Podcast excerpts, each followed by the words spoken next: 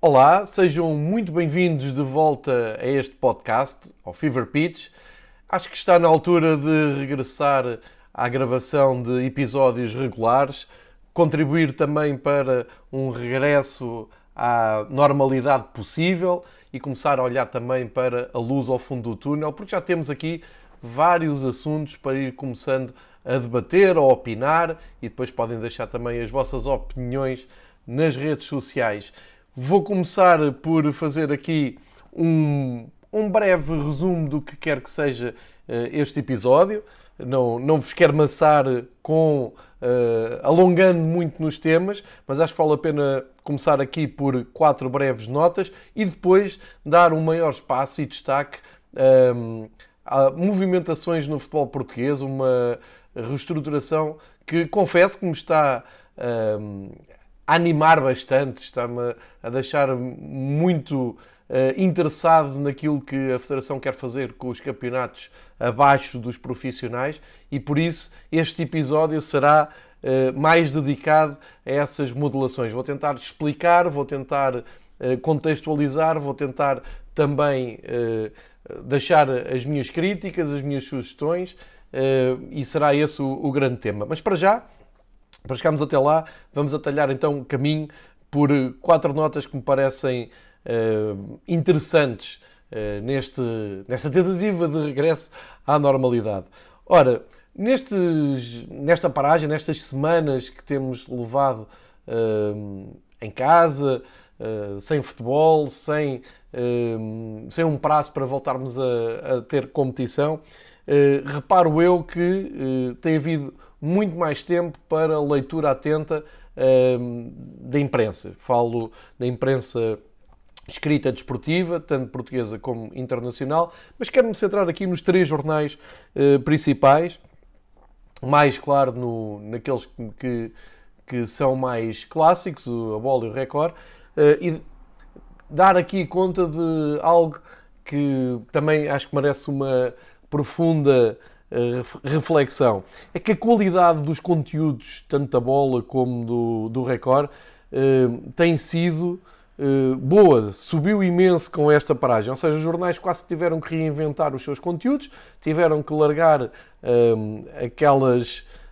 aritméticas clássicas de acompanhar as competições e tiveram que ir procurar novos conteúdos. Estes conteúdos têm espelhado uh, artigos de opinião e entrevistas muito interessantes e por isso quero aqui uh, destacar o facto de ter lido uh, prosas, opiniões, comentários muito interessantes de gente diferente, como o Carlos, o Carlos Carvalhal, o Luís Campos, o Bernardo Silva. Uh, portanto, estamos a falar de jogadores, dirigentes, tudo muito mais próximo do público, tudo muito mais humanizado, se me permitem a expressão. Uh, e uh, o que vale a pena refletir, segundo uh, aquilo que me parece importante, uh, é que isto não espelha depois um aumento de vendas nem nada que se pareça. É que este, esta melhoria de conteúdo, ou seja, menos polémica, mais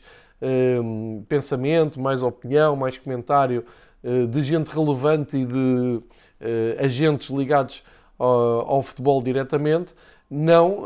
melhora em nada, antes pelo contrário, o número de vendas e por isso os jornais estão a passar uma crise dramática e isto poderia nos fazer refletir. Portanto, quando voltar o futebol, acredito que os formatos dos jornais voltem ao normal, uh, isto é, uh, que se perca estas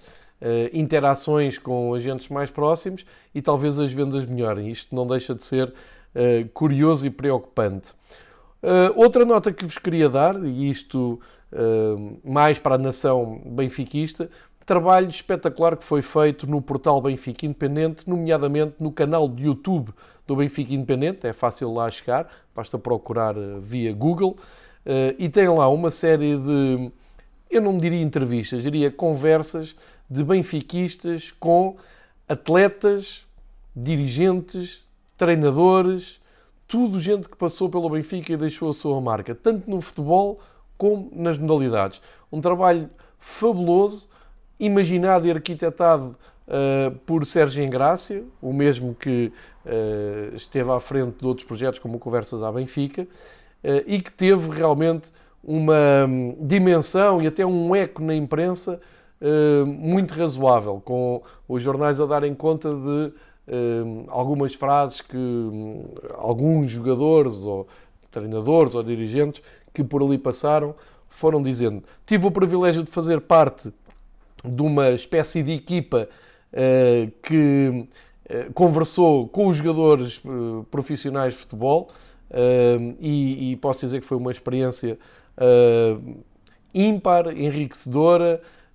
e que talvez tenha sido mesmo a melhor coisa que aconteceu nesta quarentena. Faço aqui também um, um parênteses para uh, a qualidade de trabalho que a Benfica TV tem apresentado todas as, as noites no seu Jornal da Noite, nomeadamente com um espaço dedicado a ex-jogadores que, por uh, telemóvel, gravam um depoimento sobre o melhor golo e a melhor jogada e depois, recorrendo a imagens de arquivo e com uma ajuda imensa do Felipe Inglês, conhecido como o Baquer nas redes sociais, foi, tem sido possível contextualizar esses jogadores, esses golos, essas jogadas eh, e isso tem sido algo eh, muito bonito de, de trabalho, eh, ainda por cima em condições muito difíceis, e por isso faço estes dois elogios. Voltando ao, ao Benfica de quarentena, que foi a hashtag que o Benfica Independente arranjou para identificar este trabalho extraordinário, dizer que falámos com jogadores como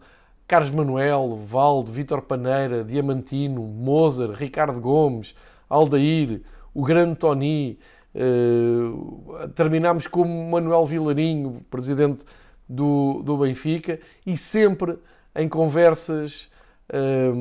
muito bem dispostas, cheias de uh, nostalgia, mas também bem presente a importância que tem para, para os adeptos e que tiveram no passado do clube. Ou seja, quem não acompanhou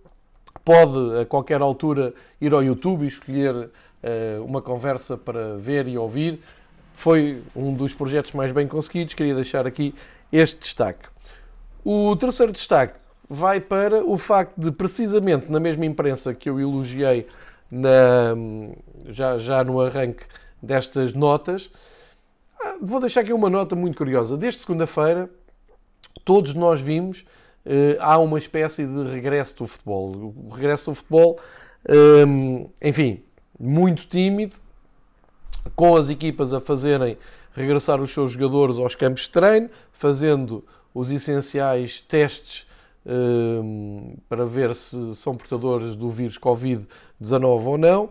e toda a imprensa tem dado eco de, desse regresso. Ora, uma nota muito importante foi o que aconteceu uh, no regresso do Porto, com uh, elementos da claque dos Super Dragões a irem dar um apoio, dando um mau exemplo cívico, eh, não respeitando o tal distanciamento eh, social, mas isso, enfim, eu diria que é eh, a nota menos importante. Agora, o problema já tem a ver com as, faixas, com as tarjas e faixas de apoio, que passou assim, sem grande alarido pela comunicação social e foram mesmo reduzidas a isso, faixas de apoio, mas não são faixas de apoio a primeira faixa que nós vimos depois desta paragem, desta, eu diria, de uma reflexão coletiva em que todos tivemos que recolher e ficar bem longe de pensar em futebol. Assim que a coisa começa a mexer, o que os adeptos do Porto têm para mostrar é agora o vírus é o outro, sendo que vírus estava pintado a vermelho e a meio da palavra percebia-se ali uma tentativa de uh, identificar o emblema do Benfica. Isto é triste, isto é ódio, isto é mais do mesmo e isto merecia intervenção de toda a gente que escreve na comunicação social. Não, não digo os jornalistas, os chefes de redação, mas todos os jornais têm uh, espaços de opinião e com muita gente que costuma ser rápida a apontar os dedos uh, a adeptos que se portam uh, menos bem. neste aspecto,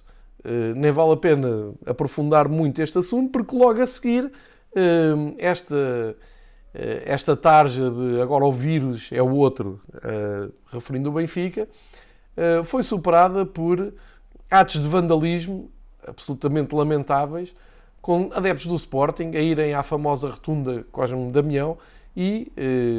tentando vandalizar umas pinturas que estão lá feitas uh, por adeptos do Benfica, fazendo um tributo uh, a algumas lendas do clube, uma coisa que não tem mal, não tem mal nenhum, é,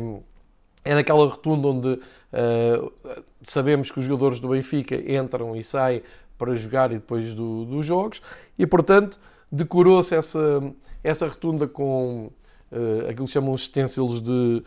atletas do, do Benfica. E uh, adeptos do Sporting acharam por bem que então no primeiro dia uh, de liberdade condicional, chamemos-lhe assim, quando acabou o estado de emergência, o que tiveram para mostrar ao mundo foi que tinham tinta verde e que sabiam escrever 1906 e, e pintaram, tentaram vandalizar as pinturas. Se, acrescentando a isto, ainda temos duas casas do Benfica na mesma altura vandalizadas, uh, com as mesmas tintas verdes, os mesmos dizeres, com um português fraco.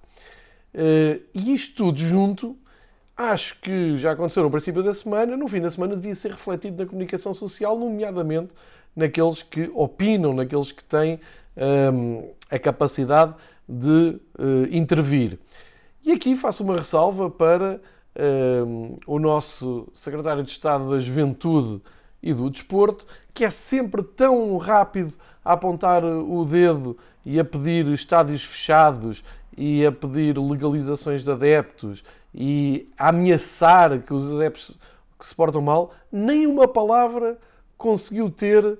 para estes gestos absolutamente lamentáveis que tiveram eco, na, pelo menos na comunicação social dedicada uh, ao fenómeno desportivo, e que passa completamente ao lado. Ora, eu tenho para mim que estas pessoas, que geralmente se preocupam tanto com os adeptos e com o comportamento dos adeptos, estão à espera, ou esperaram, que uh, adeptos do Benfica uh, caíssem no mesmo erro e respondessem da mesma moeda. Até agora, as respostas que vimos foi das casas do Benfica, que responderam com humor dizendo que eh, tudo bem, querem pintar e querem escrever, ao menos escrevam em bom português, aproveitem agora a telescola para ficarem em casa e aprenderem a escrever sem, sem erros, que é uma maneira bem humorada de responder e são dirigentes de casas que estão habituadíssimos a estes atos de vandalismo e, portanto, vão proceder um, à, pintura e à, eh, à restituição da normalidade. E depois temos que, então, na famosa uh, rotunda Cosme Damião, a resposta uh, dos benfiquistas foi, uh, numa manhã, limparam tudo, portanto, na segunda-feira à tarde já não havia vestígios de tintas verdes, e a resposta que deram foi, na noite de segunda para terça, acrescentaram então nesse muro mais 20 figuras ligadas ao Benfica,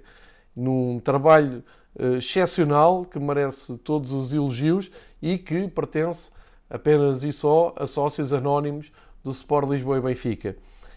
As respostas uh, merecem elogios, a postura uh, até do próprio Benfica que reagiu uh, a estes atos de vandalismo de forma oficial também me parece equilibrada. O que está a faltar aqui é acusar a acusação de,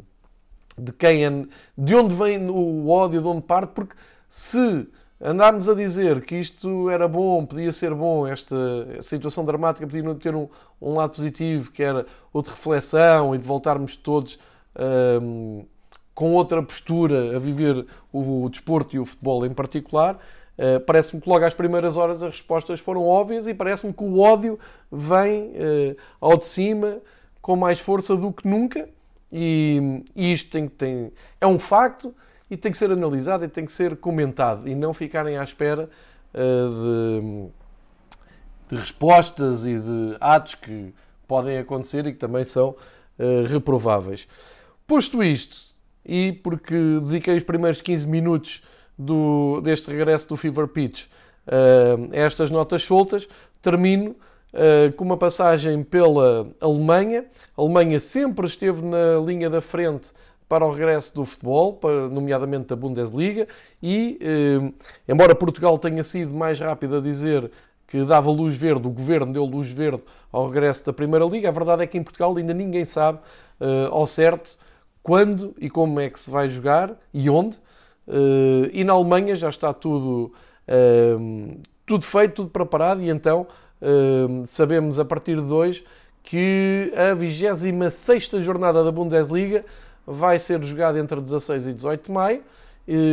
Vou-vos recordar os jogos da 26 jornada e dar-vos já os horários e os dias. Portanto, sábado, dia 16 de maio, temos um derby muito apetecível entre Borussia Dortmund e Schalke 04, às 2h30. E à mesma hora vai haver Augsburgo-Wolfsburgo, Offenheim, Hertha de Berlim, Leipzig-Friburgo e Fortuna Düsseldorf-Paderborn. Às 4h30, Eintracht Frankfurt, Borussia de Mönchengladbach. E no dia a seguir, às 2h30, Colónia-Mainz. Às 17 horas União de Berlim-Bayern, o líder da prova. E na segunda-feira, ao fim da tarde, dia 18 de maio, fica o agendado o Werder Bremen Bayer Leverkusen. Tudo isto em Portugal será para ver na Eleven Sport e eh, levantamos, levanto eu aqui uma questão. Eh, o canal eh, é codificado, é pago eh, e tinha eh, arrancado com uma campanha de ser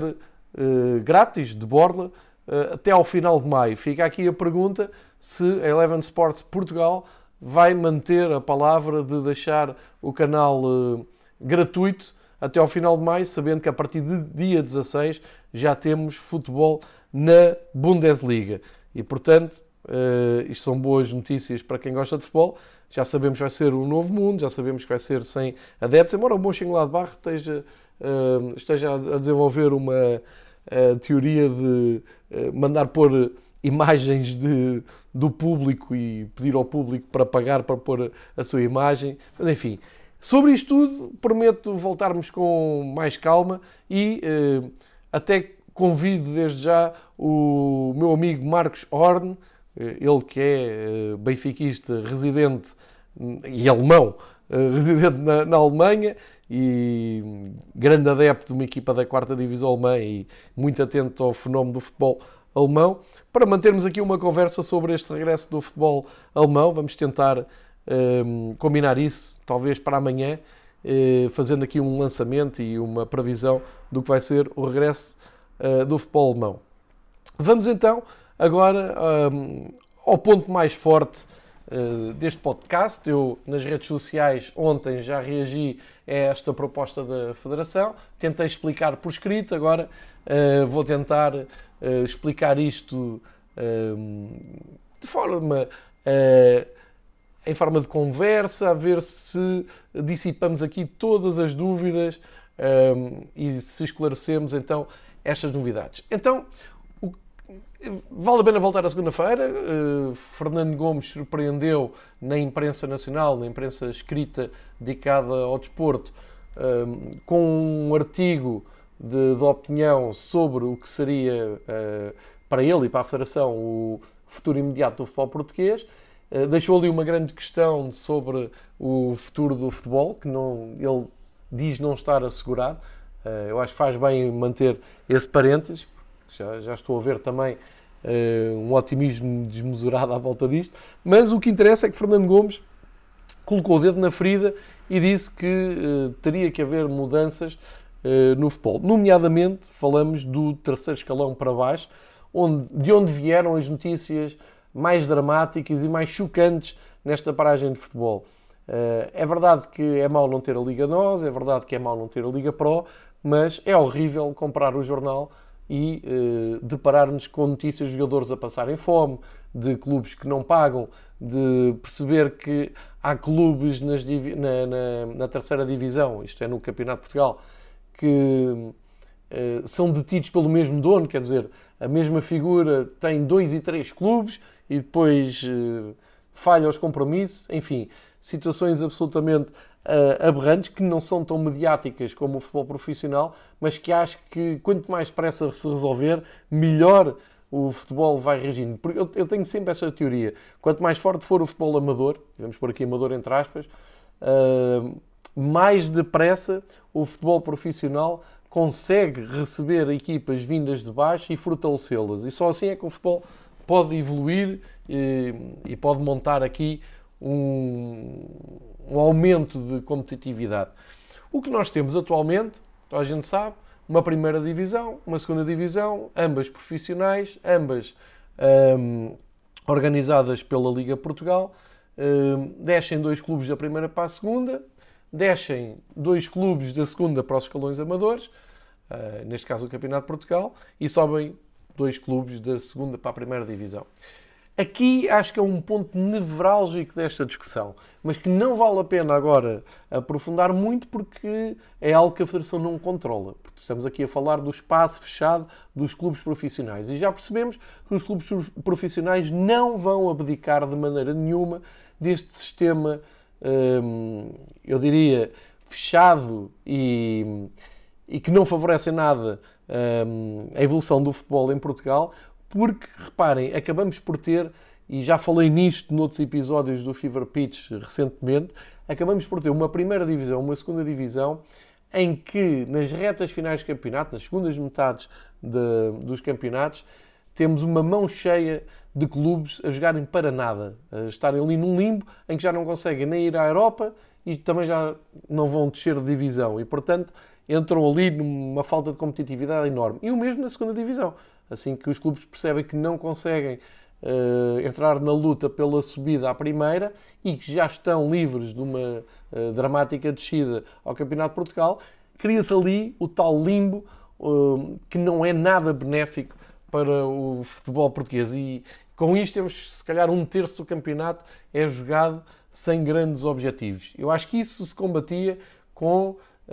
a abertura de uma terceira equipa a descer da primeira divisão e, portanto, uma terceira equipa uh, da segunda. Eu acho uh, da segunda a subir à primeira. Para quê? Para o intervalo de espaço entre a luta pela Europa e a luta pela permanência, a luta pela subida à primeira e a luta pela fuga ao Campeonato de Portugal, o intervalo baixava e uh, havia mais clubes uh, envolvidos na, nessas próprias lutas, tanto para subir como para não descer. Os clubes profissionais não querem isto, acham que uh, era sair de uma zona de conforto e acham bem. eu acho que é prejudicial ao futebol português. Nisto não podemos mexer, porque isto faz parte da, da Liga Portugal e não estou a ver como é que a Liga Portugal vai uh, abrir este precedente. Portanto, resta à Federação Portuguesa de Futebol pensar o futebol todo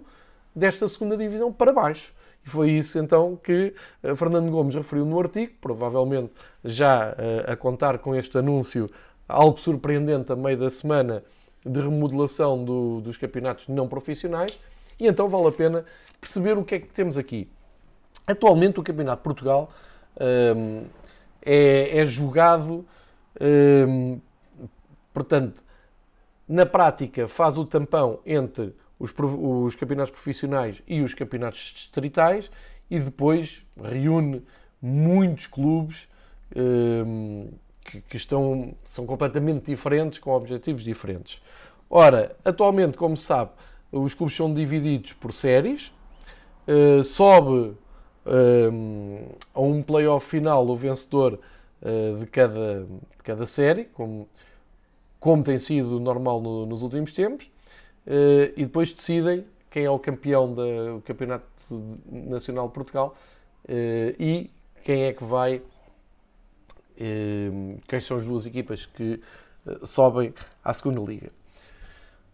Ora, a proposta da Federação é interessante. Isto é, no próximo ano vai manter-se o tal Campeonato de Portugal, mas já com objetivos muito alargados e muito fixos. Vai aparecer, não na próxima temporada, daqui a duas temporadas, uma nova divisão, que vai ser chamada Terceira Liga. Eu espero que não lhe chamem Terceira Liga, porque será um nome horrível, porque já temos a Primeira Liga e a Segunda Liga, que são campeonatos organizados pela Liga, portanto, até aqui tudo bem. Uma Terceira Liga eh, é um nome parvo, porque tem que ser terceira divisão, porque é da, da federação, para não se confundir com os campeonatos profissionais. Isto é um promenor irrelevante, mas sou um romântico nestas coisas, mas para já chama-se Terceira Liga. Essa Terceira Liga vai reunir então uh, os dois clubes que descerem da, da Liga Pro, da segunda divisão, uh, e vai ficar com as equipas que se classificarem entre o segundo e quinto lugar das várias séries do Campeonato de Portugal do próximo ano.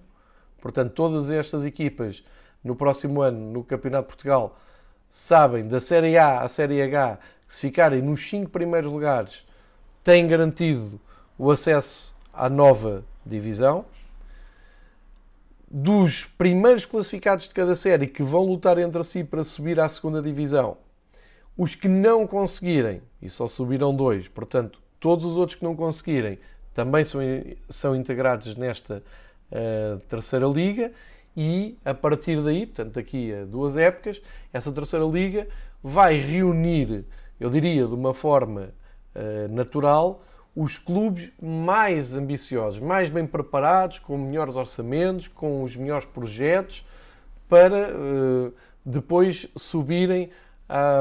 à segunda divisão eh, profissional. Parece-me que isto é essencial porque tira-se tira 24 clubes de, eh, de uma panela de pressão que era o Campeonato de Portugal, com sei lá, 60 clubes, 70 clubes, eh, e não havia diferenciação nenhuma. Ou seja, esta terceira liga vai servir para os clubes que querem e têm essa ambição de chegar às provas profissionais, de terem uma prova mais competitiva, espero eu com mais apoios financeiros. Hum, falo aqui, até pode aparecer sponsors, hum, cobertura da, do Canal 11 desses jogos, enfim, um interesse mediático hum, mais aceso e será talvez o foco de, de investimento mais importante eh, da Federação Portuguesa de Futebol. Preparar esta terceira liga, que primeiro vai ter 24 equipas, mas depois lá para 2023-24 ficará com um número mais ideal de 20 clubes para estarem então ali naquela divisão logo abaixo dos profissionais. Isto parece-me uma ótima ideia, sendo que o Campeonato de Portugal então eh, passa a ser o quarto escalão, mas eh, vai reduzir o número de clubes gradualmente, portanto vai passar a ter 60 em 2021, 2022, 56 em 2022, 2023 e faz então essa ponte entre os campeonatos distritais e uh, a terceira liga. Uh, será uh, um campeonato mais equilibrado, mais realista, onde podem estar muitos clubes que existem em Portugal que querem competir por competir, não têm uma, um objetivo uh, ambicioso de um dia chegar às competições profissionais, mas querem competir com dignidade, querem desenvolver o futebol local, querem entreter o futebol local e eu acho que é isso que Portugal precisa muito, uh, que as pessoas voltem a associar ao, ao, ao futebol de, da sua terra. Agregado a isto, uh, volto então ao, àquele plano que, que há pouco falei, muito importante, de Ehm, conseguir eh, afastar um certo lado negro, umas nuvens eh, que têm pairado sobre o futebol não profissional. Ora, é essencial, e eh, o José Coceiro, que é um dos mentores desta, hum, deste, deste plano, ehm, assumiu em comunicado, e é hoje citado pelos, pelos jornais desportivos, que há preocupações não só com a proteção financeira do jogador, mas também com uh, a viabilidade dos clubes e uh, a formação de jovens uh, talentos. Aqui vale a pena, vale a pena olharmos para algumas ideias. Cada clube só pode inscrever 27 jogadores. Na ficha de jogo 13 dos 18 convocados terão de ser formados localmente. Isto é bastante uh, importante. A taxa de jogo sofrerá uma redução significativa e haverá ainda ajustes no valor da inscrição de jogadores. Isto é uma nota da Federação Portuguesa de Futebol, uh, tentando equilibrar aqui um pouco as contas. Ficamos a saber também que uh, o número base, o valor base do, do, dos salários dos jogadores vai ser baseado no salário mínimo nacional. Portanto, como mínimo. Isto parece-me também importante. Outra área importante, serem mais rigorosos na, no controle dos jogadores que são inscritos, nomeadamente nos estrangeiros, para evitar aqueles casos de equipas que no princípio da, da, época vão buscar vários jogadores e depois veem que os seus objetivos não são, não são cumpridos e deixam de pagar, largam os jogadores, ficam aí jogadores em posições eh, sociais dramáticas e por isso há aqui uma nova regra que é só serão admitidos estrangeiros com visto ou contrato profissional. Eh, promovendo simultaneamente uma vigilância apertada aos contratos amadores. Se, eh, se isto for, se for eh, bem implementado e se tudo o que no comunicado da Federação for posto em prática, então vamos conseguir ter os clubes mais controlados e vamos ter também mais rigor na, gestão do, dos clubes. Só tem a ganhar, porque se conseguirmos então juntar os clubes de uma maneira geográfica, uh, poderemos uh, desenvolver aquelas rivalidades que às vezes estão perdidas entre clubes locais, fazer desenvolver jogadores que depois de passarem do, do escalão de formação para séniores costumam se perder, haver ali uma maior um maior acompanhamento. Portanto, parece-me que será, será interessante. Eu estou entusiasmado com, com esta nova fórmula. Uh, agora, parece-me essencial que uh, a Federação consiga, juntamente com o Sindicato de Jogadores e, e por que não, o Governo, uh, estarem em cima de, dos clubes, se cumprem, se não cumprem, eh, punir exemplarmente quem não cumprir, ir fazendo uma limpeza daqueles clubes que hum, são chamados clubes fantasmas, que não, não se percebe bem de onde vem o dinheiro e como vai, como vem e desaparece. Enfim, vamos fazer, vamos acreditar que vai nascer aqui uma, uma competição, neste caso duas, a Liga, a terceira Liga e o novo Campeonato de Portugal, mais equilibrado, mais sustentado e que pode melhorar em muito o futebol português. O próximo passo é olhar para a Taça de Portugal também da Federação Portuguesa de Futebol e uh, atualizá-la, acabando com aquela coisa sinistra das repescagens, nem que para isso tenham que convencer os clubes profissionais a entrar mais cedo em prova, para que as fórmulas matemáticas funcionem bem desde o início e que não haja clubes que são eliminados, depois aparecem mais tarde repescados. Eh, a Federação a seguir que se atire a isso, que faça um plano, que não deve ser assim tão difícil, e por favor acabar com as meias finais a duas mãos, porque se conseguirem convencer os clubes profissionais a entrarem mais cedo, já vão aí buscar mais receitas televisivas. Pensem nisso, eu acho que o caminho é este. Vamos ver se vai correr tudo bem. Havemos de voltar a, a este assunto, eh, mas parece-me que foi uma semana entusiasmante para o futebol português, também para o internacional com este regresso à vista da Bundesliga e vamos então voltar a falar de futebol aqui no podcast do Fever Pitch com a regularidade possível. Obrigado por ouvirem, cuidem-se, mantenham-se em casa se puderem e vamos esperar que o futebol nos retribua toda aquela alegria que nós sentimos uh, quando a bola rola.